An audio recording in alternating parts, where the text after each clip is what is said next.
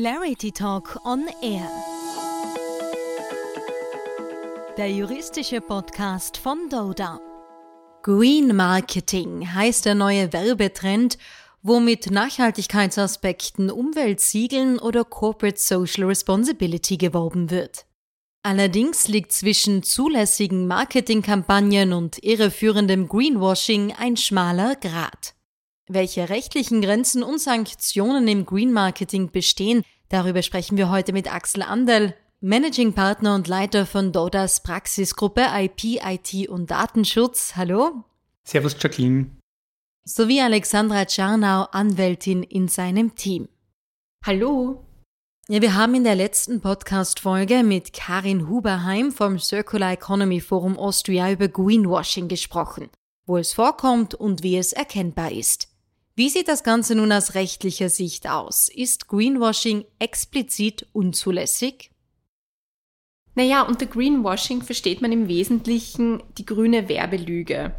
Um das rechtliche Problem dahinter besser verstehen zu können, ist es wichtig, sich vor Augen zu halten, dass Umweltangaben eine besonders starke emotionale Wirkung haben. Also der ökobewusste und soziale Durchschnittsverbraucher ist sensibler, beeinflussbarer und daher auch schutzwürdiger.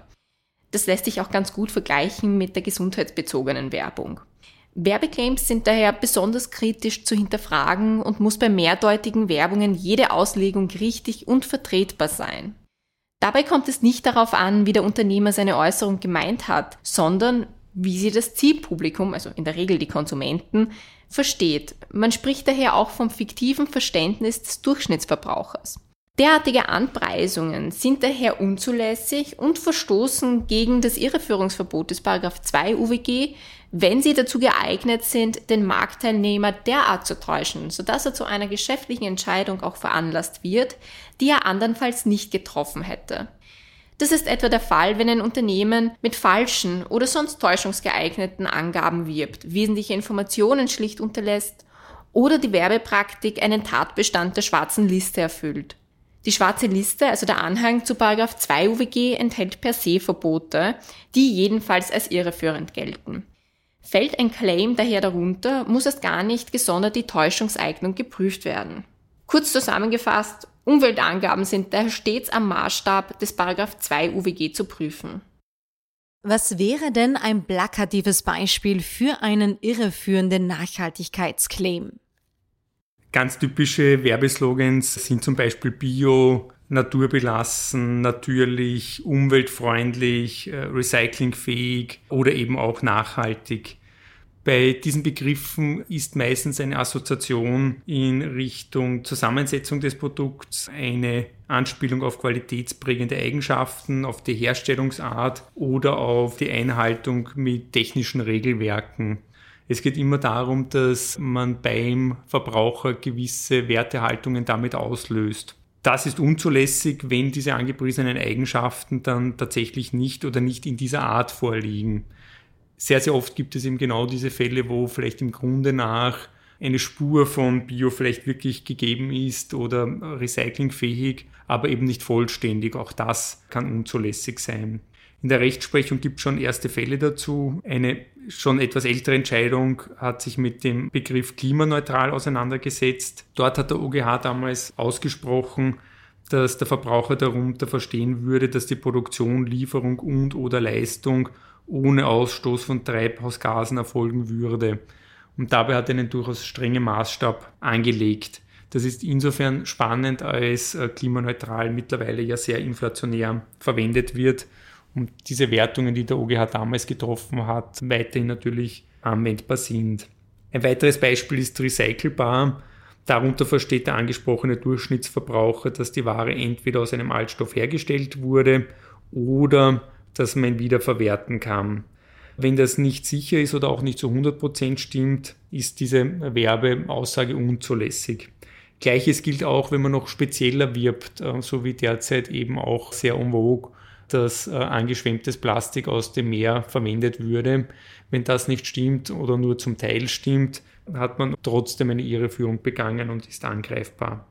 Gerade in den letzten Monaten mit besonderer Bedeutung unterlegt ist der Begriff regional oder heimisch. Auch dazu gibt es schon Entscheidungen, was hier zulässig ist oder nicht. Generell ist es sehr sinnvoll, wenn die Marketingabteilungen eines jeden Unternehmens sich generell mit den ergriffenen Nachhaltigkeitsinitiativen, mit den Maßnahmen, mit den Social Responsibility Richtlinien und auch mit den konkreten Produkteigenschaften auseinandersetzt. Wenn Sie mal wissen, wofür das Unternehmen überhaupt steht, dann tun Sie sich auch bei der Gestaltung zutreffender Werbekampagnen auch wesentlich leichter. Wenn Sie mal einen Entwurf erstellt haben, dann sind konkret die Werbeaussagen zu identifizieren und dann auf Ihre Täuschungseignung auch hinzuprüfen. Das bedeutet, äh, sind die einzelnen Aussagen belegt? Verletzen sie vielleicht einzeln oder in ihrer Gesamtschau ein per se Verbot der schwarzen Liste? Sind sie vielleicht einzeln oder auch in Gesamtschau anderweitig täuschungsgeeignet? Wurden Kennzeichnungs- und Informationspflichten eingehalten? Und, und, und. Also das sind die Fragen, mit denen man sich in dieser Prüfphase beschäftigt. Damit man überhaupt ein Gespür für die Irreführungseignung bekommt und das auch richtig werten kann, bedarf es langjähriger Erfahrung und viel Fingerspitzengefühl. Äh, zu Beginn ist es daher ganz sinnvoll, wenn man einmal eine Umfrage auch in der Abteilung macht und sich so eine unbefangene Meinung einholt. Wenn man sich da etwas unsicher ist, empfehlen wir auch immer einen rechtlichen Rat einzuholen. Wir prüfen zum Beispiel laufend Werbekampagnen auf ihre Irreführungseignung hin und geben auch konkrete Handlungsempfehlungen ab, wie man das anders oder besser ausgestalten könnte, damit dann nicht der kommerzielle oder auch der Werbeeffekt verloren geht, aber gleichzeitig auch die rechtlichen Beschränkungen berücksichtigt werden. Das heißt, aufklärende Hinweise können die Irreführungsgefahr beseitigen, ist das ein Allheilmittel? Das glauben viele Werbende, aber ganz so einfach ist es dann doch nicht, weil äh, der aufklärende Hinweis genauso auffällig sein muss wie die Aussage, die eben unrichtig oder täuschungsgeeignet ist. Das gilt umso mehr bei Blickfangwerbungen, wo die Aufklärung genauso deutlich herausgestrichen sein muss, wodurch in der Praxis das sehr, sehr oft unterbleibt. Daher sind die aufklärenden Hinweise, die man oft sieht, eben ungenügend, weil sie eben nicht diesen Aufmerksamkeitsgrad haben, wie die irreführende Aussage als solches. Wo jetzt äh, der Hinweis zu platzieren ist und wie deutlich das zu erfolgen hat, hängt auch ein bisschen äh, vom konkreten Medium ab, in dem geworben wird. Bei einer TV-Werbung gibt etwas anderes äh, wie auf einer Website oder auf einem großen Plakat. Sofern man kein Medium hat, wo gesprochen wird, äh, ist die übliche Form des Hinweises mit einem Sternchenhinweis, sodass bei der Aussage, die eine gewisse Interpretation braucht, ein Vermerk ist, ein Sternchen, das dann zu einem weiterführenden Text führt, wo dann die Aufklärung äh, stattfindet. Bei Lebensmitteln gibt es eine besonders strenge Rechtsprechung, die sicherstellt, dass äh, blickfangartige Werbungen nicht überhand nehmen. So reicht es zum Beispiel nicht aus, wenn die Verpackung eines Lebensmittels ganz prominent einen bestimmten Inhaltsstoff herausstellt und im Kleingedruckten dann offengelegt wird, dass tatsächlich nur ein geringer Prozentsatz und das vielleicht sogar nur künstlich enthalten ist. Welche Konsequenzen drohen, wenn Unternehmer es letztlich nicht schaffen, die Irreführungsgefahr zu beseitigen und somit Greenwashing betreiben? Das sind insbesondere Klage auf Unterlassung und Urteilsveröffentlichung.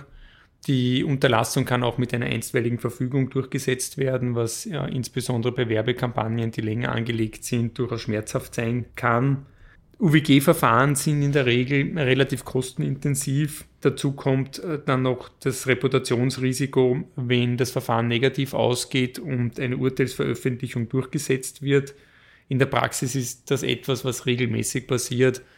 Für die Zukunft muss man im Hinterkopf haben, dass mit der Omnibus-Richtlinie ab Mai 2022 zusätzliche Strafen finanzieller Natur, nämlich mit mindestens 4% des Jahresumsatzes oder 2 Millionen Euro vorgesehen werden sollen. Damit kommt es zu einer weiteren Verschärfung. Wir haben darüber in einem eigenen Podcast schon berichtet. Ganz genau, am besten einfach mal reinhören. Zum Abschluss noch die Frage der Kontrolle, also wie hoch ist denn das Risiko, dass Dritte zum Beispiel gegen einen Werbeclaim vorgehen? Das beste Beispiel ist hier der klimaneutrale Stempel. Die Entscheidung ist schon einige Jahre alt, das heißt, hier hat ein Mitbewerber schon lange vor dem Trend zu Greenwashing das Thema aufgegriffen. Das zeigt, dass gerade in umkämpften Märkten das durchaus etwas ist, was Mitbewerber sich ansehen und verfolgen. Aber nicht nur die Mitbewerber, sondern auch die Verbraucherschutzverbände und der Schutzverband gegen unlauteren Wettbewerb sind hier äh, generell sehr aktiv. Seit Frühjahr 2021 äh, verfolgt der VKI sogar mit einem eigenen Schwerpunkt Greenwashing und ruft auch Konsumenten auf, etwaige Verstöße über ein Online-Formular zu melden. Das Thema ist also brandaktuell. Und umso wichtiger, dass sich Unternehmen an die Regeln halten. Lieber Axel, liebe Alexandra, vielen Dank für eure Zeit. Dankeschön. Danke und bis zum nächsten Mal.